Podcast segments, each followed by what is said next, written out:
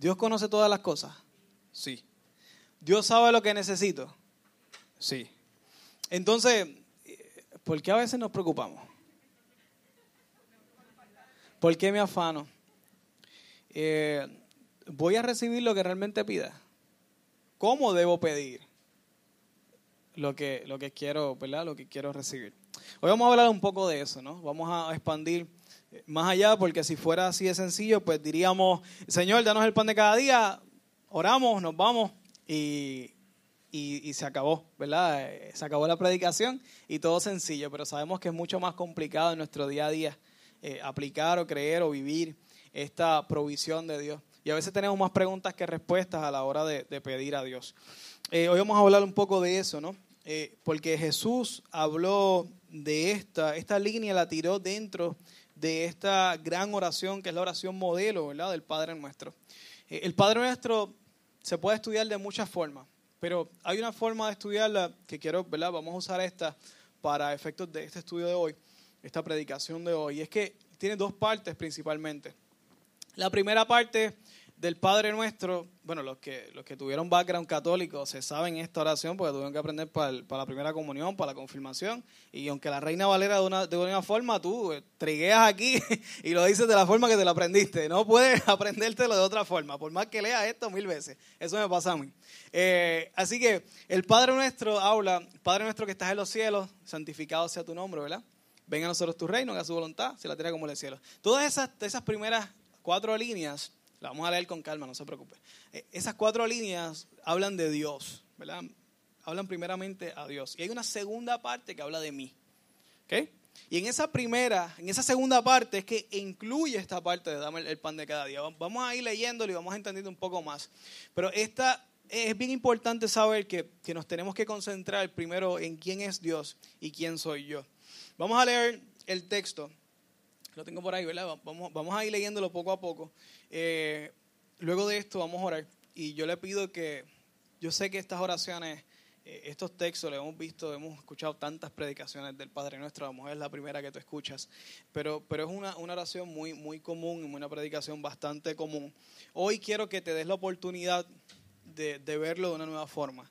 Eh, de hecho, por eso me gusta leer la Biblia ahora en nueva, en nueva traducción viviente, porque ves los versos de otra forma y es como que no te trigues esas predicaciones o esas cosas, sino que empiezas a descubrir, dar una nueva oportunidad a Dios que te hable eh, por el mismo verso que te hable de otra forma. Y vamos a leer la nueva traducción viviente. Y, cuando terminemos de, leerlo, vamos a orar. Y yo te suplico que, le des una oportunidad a Dios para, para hablar a tu vida eh, de una forma diferente, porque la predicación de hoy la he titulado Preparando el corazón para recibir la provisión. ¿okay? Para la provisión. Así que vamos, vamos a leer. Dice, ora de la siguiente manera, son palabras de Jesús. Está, Jesús está hablando en el Sermón del Monte, ¿ok? Esto lo dice en medio del Sermón del Monte. Ora de la siguiente manera. Padre nuestro que está donde? En los cielos. Comenzamos, ¿dónde está Dios y dónde estoy yo? Así empieza la oración. Y esto nos debe poner simplemente en un estado de humildad, de humillación. Él está en los cielos, yo estoy aquí en la tierra. Él es el Dios, yo soy el seguidor. Yo le digo a Él qué hacer. No, Él me dice a mí qué hacer. Y empezamos de esa forma. Estamos preparando nuestro corazón para la provisión. No olviden esto durante toda la predicación. Sigue, que sea siempre santo tu nombre. Que tu reino venga pronto, que se cumpla tu voluntad en la tierra como en el cielo. Estas tres cosas son básicamente lo mismo y les voy a explicar por qué. Que sea siempre santo tu nombre ¿Dios puede ser más santo de lo que es? No. Su nombre sí. ¿Por qué? Porque quien lo nombra no es él mismo, somos nosotros quien lo nombramos. Y nosotros santificamos más su nombre al honrar ese nombre, al obedecer más su nombre. Y que sea santificado su nombre significa que ese nombre, el nombre de Dios, que nuestros antepasados ni se, ni se atrevían a mencionar el nombre de Jehová, por eso le tenían un montón de nombres, Rafa, Jiré, por ahí para abajo, porque no se atrevían a mencionar su nombre. Ese nombre santo nosotros lo santificamos a obedecerlo y al hacer su voluntad, que es lo próximo. Que venga tu reino pronto. Jesús cuando vino, vino a hacer un golpe de Estado a, la parte política que había. No. Cuando Él hace la entrada a triunfar, Él llega con, con un ejército. No. Llega con pescadores de qué? De hombres. ¿Dónde Dios quiere establecer su reino? En nuestros corazones. Él vino a conquistar nuestros corazones. El reino de Dios se expande al, expandir nuestros corazones. Por eso es, que la Biblia nos dice, sobre toda cosa guardada, guarda su corazón. Es del corazón mana la vida. Y, habla tanto del corazón porque a Dios le interesa demasiado nuestro corazón. Y por eso hoy en la predicación es preparando nuestro corazón. Así que venga a tu reino pronto, es que vengas tú a mi vida pronto. Que se cumpla tu voluntad en la tierra, en el cielo. ¿Qué es que se cumpla su voluntad? Que obedezcamos a Dios, ¿cierto? Que obedezcamos a Dios, que obedezcamos todo lo que dice. Así que estas primeras tres partes hablan de Él, de quién es Él, y me ponen a mí en una posición humilde de saber quién soy, de saber que tengo que pedir según su voluntad, y Él me va a dar su voluntad, nada fuera de ahí. Vamos a hablar un poco de eso ya mismo. Eh, y luego continúa el versículo 11 diciendo, danos hoy el alimento que necesitamos. Vamos a orar. Padre, en el nombre de Jesús venimos ante tu presencia hermosa, Señor. Venimos, Señor, con un corazón agradecido por un fin de semana hermoso, Señor. Un, fin de semana lleno de servicio a ti mismo, porque servirle a otros es servirte a ti, Señor. E, es un, tiempo hermoso que hemos pasado como iglesia. Hoy te suplico eh, que cierres este fin de semana de, de tanto amor, de tanta gloria, Señor, con una palabra que toque nuestros corazones y que transforme nuestras vidas. Yo te suplico que no me permitas a mí ser una piedra de tropiezo para lo que tú quieres hacer en la vida de cada uno eh, de nuestros hermanos, Señor, y amigos, Padre. Gracias, Dios. Prepara nuestro corazón para recibir tu provisión. Te lo pedimos en el nombre de Jesús. Amén. Hoy vamos a estar tocando tres puntos principales. Vamos a ir desarrollándolos, se los voy a ir mencionando poco a poco, sobre cómo preparar nuestros corazones para recibir la provisión. Eh, porque a Dios le importa demasiado nuestros corazones, ¿cierto? Sí, a Dios le importan nuestros corazones. Ahí es que Él quiere establecer su reino. Eh, el primer punto es, necesitamos recordar de dónde viene la provisión es bien importante. ¿Por qué nos pide que pidamos el pan nuestro de cada día? ¿Por qué pedirlo cada día? ¿Se ha preguntado eso? Si, si realmente Jesús quiere darnos el pan de cada día, eh, Él sabe lo que necesitamos. Él lo conoce incluso antes de que lo pidamos.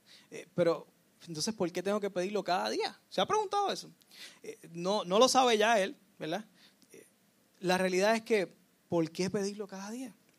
Y, la realidad es que la petición de pedir el pan cada día tiene un objetivo de transformar precisamente nuestro corazón.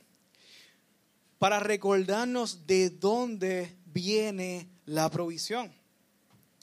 Eh, y Dios nos dice que pidamos el pan y la provisión eh, cuando lo necesitemos. No, cada día. Cada día nos pide que lo hagamos, todos los días. Eh, si lo hago todos los días, nunca se me va a olvidar. Y, y tengo una pregunta más. En ese tiempo, ¿solo se comía pan? ¿Solo pan? No. Se comían peces, carnes, entre otras cosas, ¿verdad? Frutas, entre otras cosas. Eh, así que si Jesús en ese tiempo está diciendo que pidas por el pan o el alimento de cada día, eh, aún en aquel momento esa oración era simbólica. Porque, porque no solamente hablaba de literalmente pide pan, no, hablaba de busca, pide tu provisión nuestra provisión física y nuestra provisión de todo lo que necesitamos. De hecho, en esa oración del Padre Nuestro, si te la lees, te la dices completa y sabes de memoria, vas a ver que no existe otra parte que hable de necesidades, sino de mi conducta, de mi reacción con el pecado, de que me perdone. La única parte que habla de la necesidad es esta y de hecho empieza con eso. Así que Jesús le dice, mira, sí es importante, ¿verdad? Está en primer lugar. Cuando empiezas a pedir por ti, está en primer lugar. Así que Dios reconoce que es importante pedirlo. Otro, otro punto bien importante es que pedirlo todos los días ayuda a que, a que no nos olvidemos de que de quién viene la provisión y de que Él quiere darnos la provisión. Y no caigamos en el afán eh, de, o en la cárcel, ¿verdad? De la ansiedad porque no podemos controlar nuestro futuro, porque no sabemos qué va a pasar, sino pídelo todos los días. No caemos en este, en este afán de nosotros querer saber, controlar las cosas, de no saber qué va a pasar, ¿verdad? Eh, sino que lo pidamos todos los días, no importa cuán llena esté tu nevera. Eh, es como cuando, cuando uno va a comprar estas tiendas grandes, Costco, Sam, que, que, viene con el carro cargado, y estás tan explotado porque das 20 mil vueltas al lugar, eh, que llega, metes todo lo frío y dejas lo seco para el otro día porque estás tan cansado que... Y tú te... Dios dice, mira, aunque tu mesa del comedor esté llena de cajas, después de sacarla al reciclaje, porque al guardarlo, Isabelita clasifica todo. Eh, aunque, aunque tú te, levantes y sepas que la mesa del comedor está llena, aún ahí pide el pan de cada día. Aunque la provisión esté, tú la puedas ver, la puedas tocar, aún ahí pide el pan de cada día. No te olvides de pedir el pan de cada día. Cuando consumas lo que vayas a consumir, dale gracias al Señor por el pan de cada día. Aunque tengas la nevera llena, pide la provisión de cada día. Y, hay, hay un porqué, hay un porqué. ¿Recuerdan la palabra maná? ¿Le suena algo? Eh, eh, maná es una historia de éxodos. Eh, está en Éxodo 1 a Éxodo 16. Voy a hacer el resumen de todo eso, no nos vamos a leer eso. Pero, pero, pero vamos a hablar la historia de Maná y quiero hacer un recuento. Israel, el pueblo de Israel fue esclavo de Egipto después del reino de José. Así empieza Éxodo 1.1. El rey que estaba se olvidó de José y todo lo que hizo y esclavizó al pueblo de Israel. Entonces llevó llama a Moisés para sacar de la esclavitud al pueblo de Israel. Eh, hacen una, ¿verdad? Pasa, el rey sufre unas cosas y el pueblo unas plagas. Luego los liberan, pero deciden perseguirlos. Ahí es que aparece la famosa parte del Mar Rojo que se abre, el pueblo se escapa, el, pueblo de Egipto eh, eh, muere ahí, ¿verdad? Ese, ese ejército. Y, luego de eso, el, el, pueblo de Israel sigue, sigue en el desierto por un tiempo. y en ese tiempo empieza a quejarse cosa muy común del pueblo de Israel y de nosotros también. Empieza a quejarse y empieza a pedirle provisión. Y le dice, en Egipto yo tenía provisión, era esclavo, me latigaban, la pasamos bien mal, estuvimos un montón de años llorando y pidiendo a Dios y esperando, pero tenía provisión. Yo hubiera querido estar allá en la provisión, aunque lo hubiera pasado mal. El pueblo decía eso. Y tú dices, ¿cómo es posible que la persona pida eso?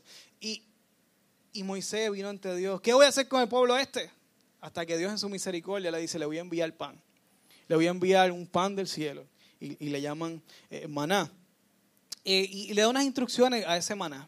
Ese maná caía como rocío por la mañana y ellos tenían que salir a buscar el maná. Y en esos 16.4 dice así, entonces el Señor le dijo a Moisés, mira, haré llover alimento del cielo para ustedes cada día. La gente podrá salir salir a recoger implica acción, esfuerzo mínimo, pero implica esfuerzo, el alimento necesario para cada día. Con esto los pondré a qué? A prueba. ¿Ven para dónde apunta la cuestión? Para el corazón, siempre el corazón. Con esto los pondré a prueba para ver si siguen o no mis instrucciones sabemos que después los que no obedecieron y no recogieron todos los días y querían guardar para el próximo día, le daba gusano y apestaba. Eso lo vemos en el versículo 20. Y, no, y solamente había un día que podía recoger dos veces, era el sábado. Todos los demás tenían que recoger el pan de qué? De cada día.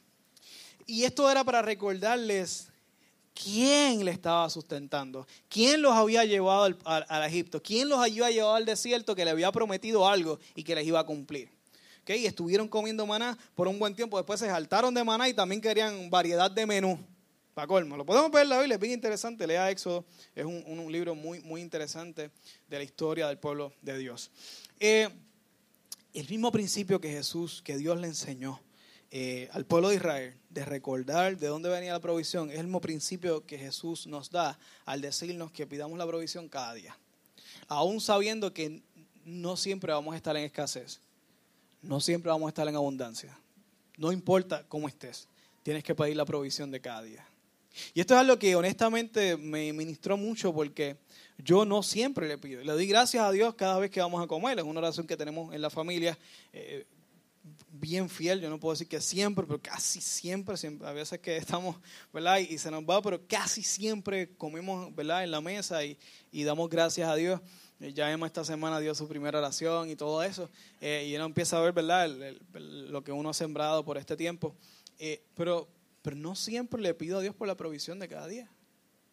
Y mientras preparaba la predicación, Dios hablaba mi corazón y me decía, y me encanta salir ministrado, primero que siempre pasa esto, el que prepara una predicación, todo el que predica da un estudio sabe que, que, primero Dios ministra tu corazón y tú hablas de la experiencia que tuviste con Dios, no de lo que aprendiste, sino de lo que experimentaste. Hubo una transformación en ti, por eso puedes hablarlo con convicción, no como un maestro, sino como un estudiante que está en proceso de aprender algo que, que, está enseñando. Así que Dios habló a mi corazón y, yo, y yo definitivamente dije, yo no, no pido el pan de hecho, en ese momento, dile, Señor, dame el pan de cada día.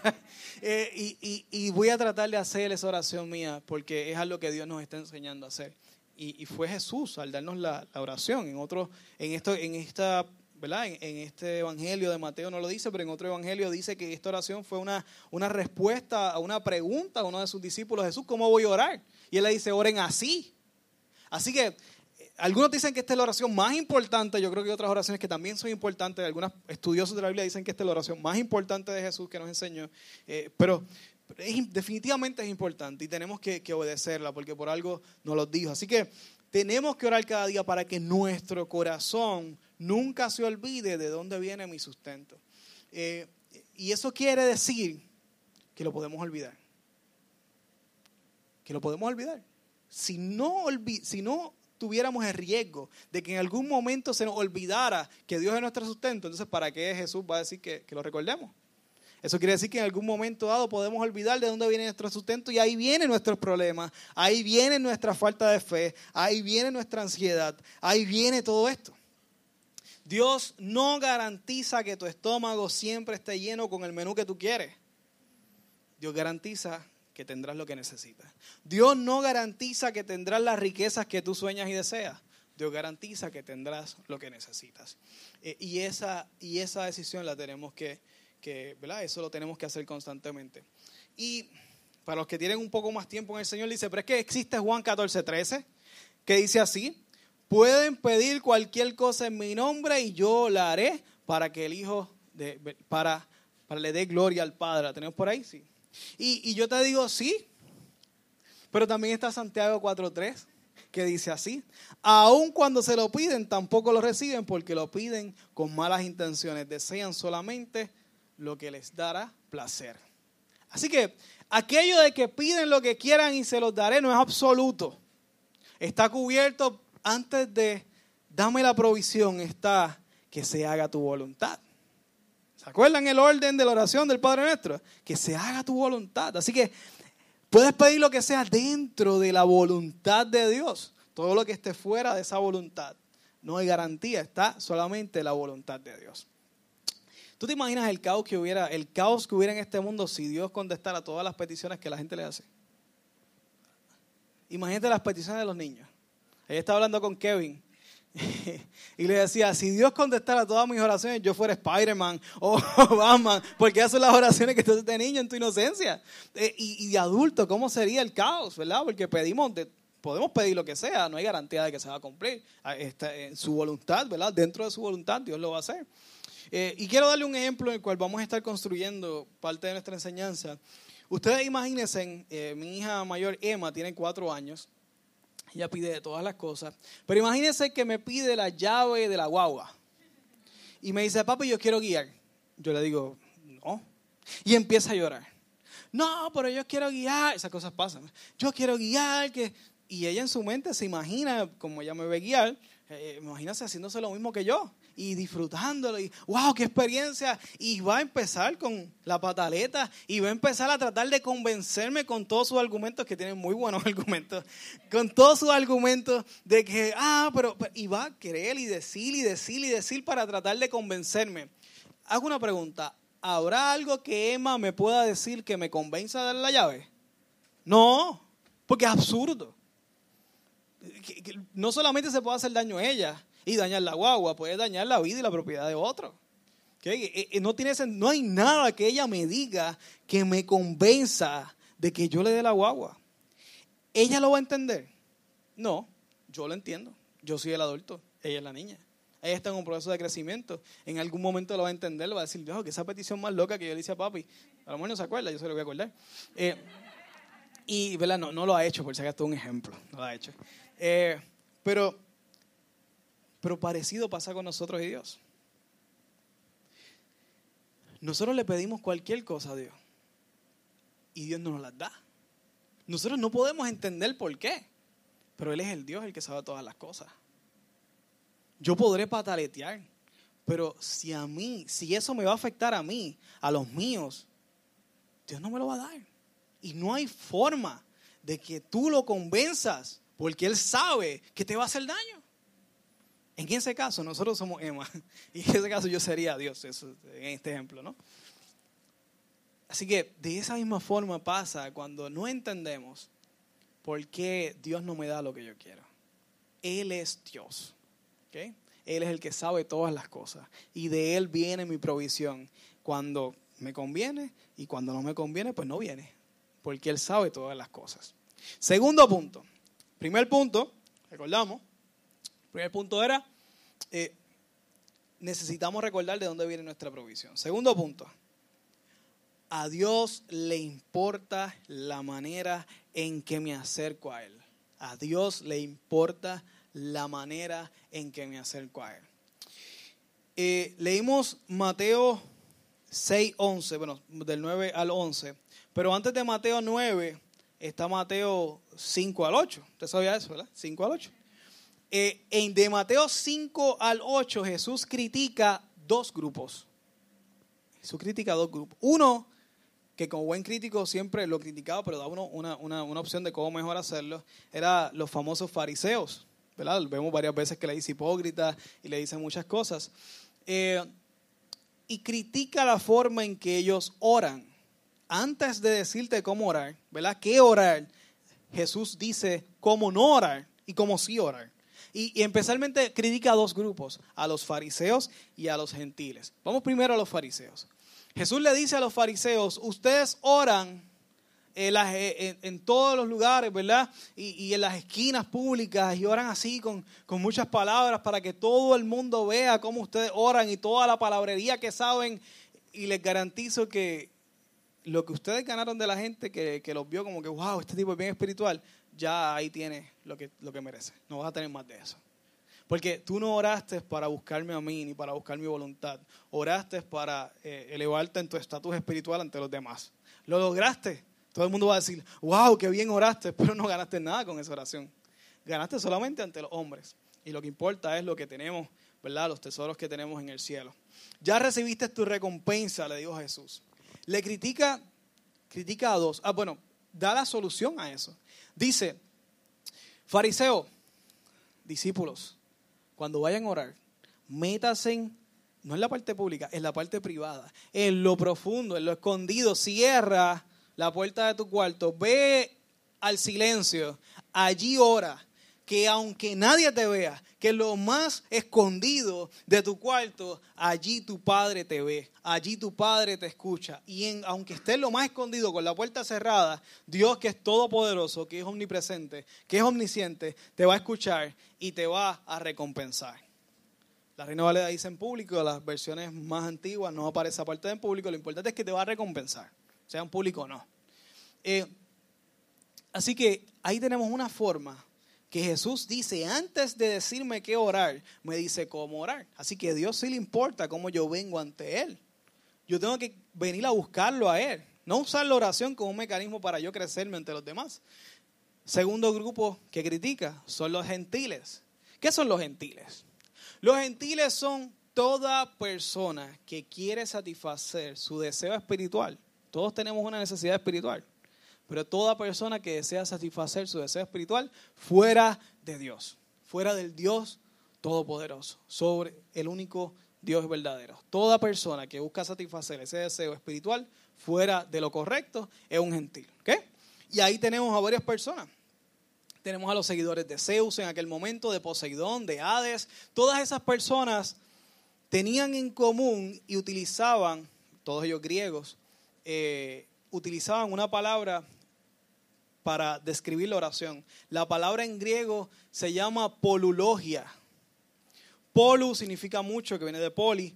Polu logia y logia viene de palabra, así que muchas palabras. La forma en que ellos oraban era orando con muchas palabras. ¿Por qué?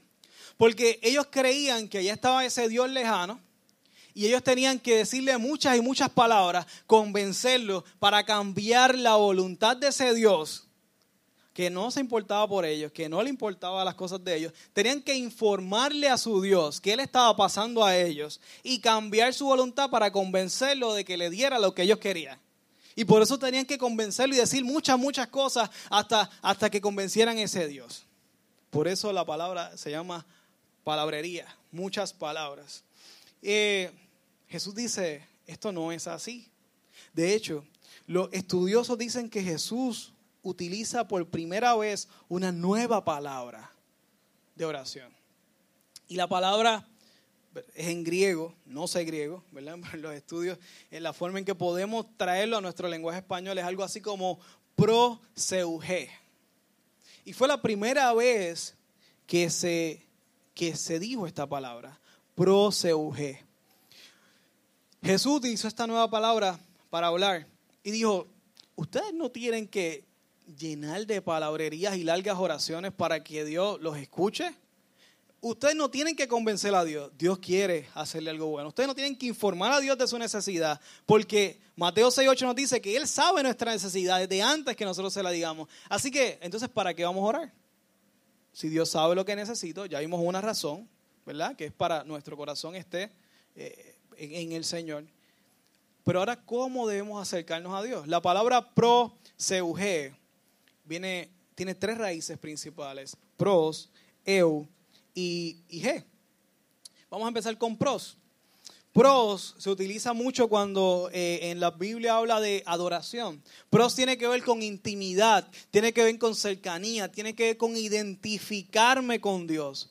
¿Ok? Por eso la primera parte del, nuevo, del Padre Nuestro habla de Padre, primero Padre, o sea, yo soy tu hijo, tú eres mi Padre, ya me estoy identificando con Dios. Padre nuestro que estás en el cielo, tú estás allá, yo estoy aquí, pero, pero quiero hacer tu voluntad, quiero hacer la misión, no importa que estés que esté a la distancia o dentro de mí, yo quiero hacer tu voluntad. Yo quiero hacer lo que tú quieras y por eso me identifico con tu misión y permíteme hacerla en la tierra. ¿Ves? Una, una, empieza con esa palabra pros, que es una palabra de encuentro, de encontrarme con Dios. Y esta es la forma en que, en que Jesús, en que estas palabras nos llevan a, cuidar nuestro corazón, a moldear nuestro corazón y a cómo debemos acercarnos a Dios, con un deseo de encontrarme con el Padre. Y, la segunda palabra, la segunda raíz es eu.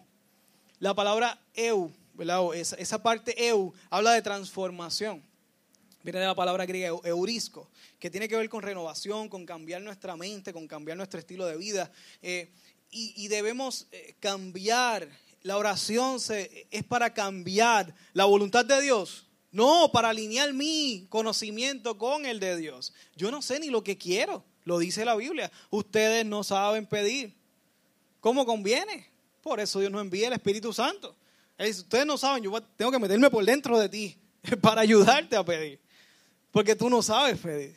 Pero como Él lo sabe, nos dio una ayuda nos dio ese ayudador que es el Espíritu Santo. Eh, y en esa oración no solamente voy para acercarme a Dios, sino también para, para transformar mi voluntad y que se haga su voluntad, tanto en el cielo como en la tierra. Así que tenemos la palabra eu, que, que viene también de la palabra evangelio, de donde sale la palabra evangelio. El evangelio es transformación. transformar la vida mía para vivir la vida de Dios. Que de ahí se deriva la palabra G, que, que habla de, la, que donde se deriva la palabra Haris. Proseuge. La palabra Haris significa gracia. ¿Y qué es la gracia? Que Dios me dé algo que no me merezco. Sí, pero, pero ¿qué es la gracia? Ese regalo, ¿qué tiene? Dios me dé regalo. Vamos a abrir ese regalo. ¿Qué, ¿Qué hay dentro de ese regalo que es la gracia? Ese regalo está la vida de Dios a través de Cristo. Ese es el regalo que Dios nos da. La vida que Dios quiere que vivamos a través de Cristo Jesús. Y esa es la salvación por fe. La salvación que Él nos regala es vivir la vida que Dios quiere que nos dé. Y esa vida tiene que ver con, con nuestras necesidades físicas, con nuestras necesidades emocionales. Y es por eso que comienza la segunda parte del Padre nuestro diciendo, pidan lo que necesitan y los alimentos de cada día. Dios quiere que vivamos su vida. Y ahí tenemos la palabra proseuge. En una sola palabra que Jesús dijo implica tanto cuando lo estudiamos. Y de esa forma Dios quiere, Jesús quiere que nos, nos acerquemos al Padre con un deseo de intimidad con Él, con un deseo de identificarme con Él, con un deseo no de cambiarlo a Él, sino que Él me cambie a mí, y con un deseo de vivir, no mi voluntad, sino su voluntad. Y de esa forma estamos preparando nuestro corazón para recibir nuestra provisión. Tercer punto. Tu Dios no es Abi, es Abba. Y vamos a hablar de eso ahora. Para los judíos, eh, ellos creían que Dios era el Padre, era el Creador.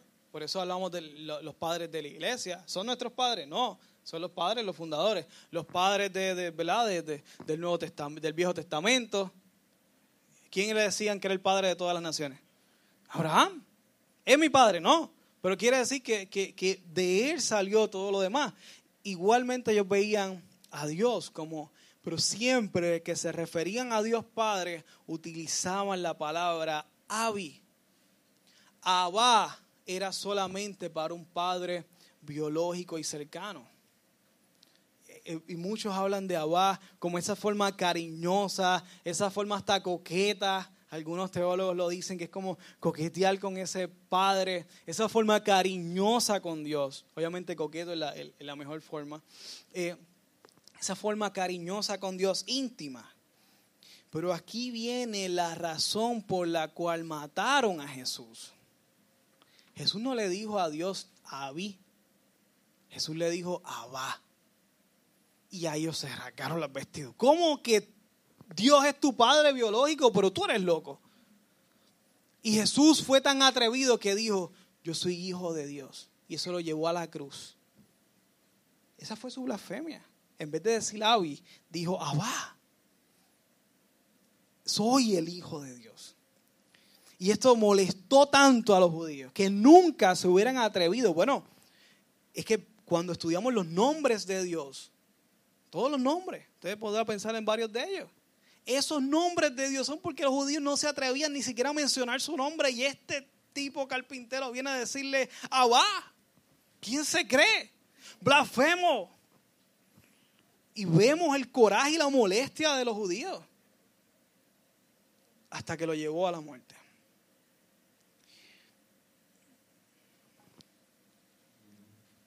Mientras Gema hace su pataleta por la llave, mientras Gema está haciéndome el show en medio del mall y yo avergonzado, hasta molesto con ella, no por su falta de respeto, sino porque me está haciendo quedar mal y, mi, molestia eh, eh, pública y, todo ese descontento. Y yo puedo estar molesto, ella puede estar con esa pataleta, gasta tanta energía ahí que hasta se queda dormida. No importa lo que ella diga, me ofenda, eh, lo que quiera hacer. Yo te aseguro que ella va a tener su próxima comida en la mesa, que ella no va a pasar frío, va a tener ropa, y si la pone Isabelita combinada, va a tener su cama blandita, va a tener ropa, y cuando se despierte de su, de su nap, de su sueño por haber gastado tanta energía, ahí estar yo, esperándola para jugar con ella, para besarla y abrazarla, perdonarla. Y aunque no me pida perdón, ella va a tener todo lo que ella necesita, porque yo soy Abba. No me importa si ella sabe pedir o no. No me importa si ella me pide o no. Yo siempre le daré lo que necesita porque yo soy Abba. Yo a veces me pregunto si realmente estoy siendo un buen padre. Muchas veces lo dudo. Pero aún yo como imperfecto que soy, como Abba, siempre le doy lo que ella necesita. Y haré todo lo posible por sostener la casa. Y el día que no tenga, pediré y haré lo que tenga que hacer para, para poder darle lo que ella necesita aunque no me lo pida. Y yo soy un pecador imperfecto. Dios es perfecto. Dios es nuestro Padre perfecto. Tenemos que saber que nuestro Dios no es Abby, no es un Dios lejano, es Abba. Que aunque yo pida mal, Él hace lo posible para darme lo que tengo que, que, que necesito. Mi corazón tiene que estar confiado de que Él es Abba de que Él conoce lo que yo necesito, de que Él puso todo en el camino. Antes de que tú quisieras entregar tu vida al Señor, ya el Señor había hecho todo posible para que tú estuvieras con Él. Él es tu abá. Él es tu provisión. Y Él te dará lo que tú necesitas cuando tú lo necesites. Y a veces, aunque lo pidas mal o no lo pidas, Dios te va a dar tu provisión. Nuestro corazón tiene que estar anclado sabiendo de que Él es Abba y de que la provisión viene de Abba y de que Él nunca nos va a dejar. Quiero recordar tres cosas y con eso voy terminando. Si el grupo de adoración puede ir acercándose. Eh, con eso vamos terminando. Hoy Dios nos recuerda tres cosas principalmente. Reconocer que cada día tengo que pedirle la provisión para asegurarme de que mi corazón está alineado sabiendo que Él me va a dar lo que yo necesito. No para que me lo dé, no para informarle algo nuevo, sino para yo recordar que la provisión viene de Dios. Segundo punto, que busquemos a Dios con pros eugen. Pros queriendo intimidar con Él. Eu queriendo ser transformado por Él. Y gen, sabiendo que la gracia que Dios tiene para mí es vivir la vida que Él soñó para mí. Y tercer punto, que nunca olvidemos que pidamos bien o no, Él es Abba. Y nuestra provisión siempre viene de Abba. Hoy quiero que que reflexionemos en esta verdad. Yo he sido grandemente edificado en este estudio y en esto que Dios me, me habló. Yo, yo espero que a ti también haya hablado a tu vida. Y, y creo que, que no resta mucho más que orar, que pedirle el pan nuestro de cada día, de paso, aproveche si no lo ha hecho de ayudar a Dios que nunca nos olvide de que la oración, acercarnos como Él quiere que, nos acerquemos, con deseos de ser transformados por Él y, nunca olvidar que Él es nuestro Abba y que Él nos va a dar todo lo que necesitamos. Vamos a ponernos de pie. Quiero que me acompañen en esta oración. Padre, en el nombre de Jesús, venimos ante ti, nuestro Abba, sabiendo que no eres un Dios lejano, sabiendo que no estás ajeno a mi necesidad, sabiendo que, que sabes lo que necesito y que como Abba lo darás en su tiempo, aunque hasta lo pida mal. Yo, yo te doy gracias, Dios, porque das tanta paz a mi alma. El saber que tú estás, estás pendiente, de que tú gobiernas mi vida y de que incluso tú hiciste todo lo posible para venir a mi corazón, vivir aquí, Señor, a pesar de mí. No entiendo cómo aún sigues en mí, conociéndome como me conoces. Sigues amándome, Señor. Gracias por tu gracia. Gracias por la vida que nos diste. Gracias por la vida que has soñado para nosotros. Yo te pido que nos des el pan nuestro de cada día. Que nunca se nos olvide de quién viene la provisión. Que viene de nuestro Abba. Señor, gracias. En el nombre de Jesús.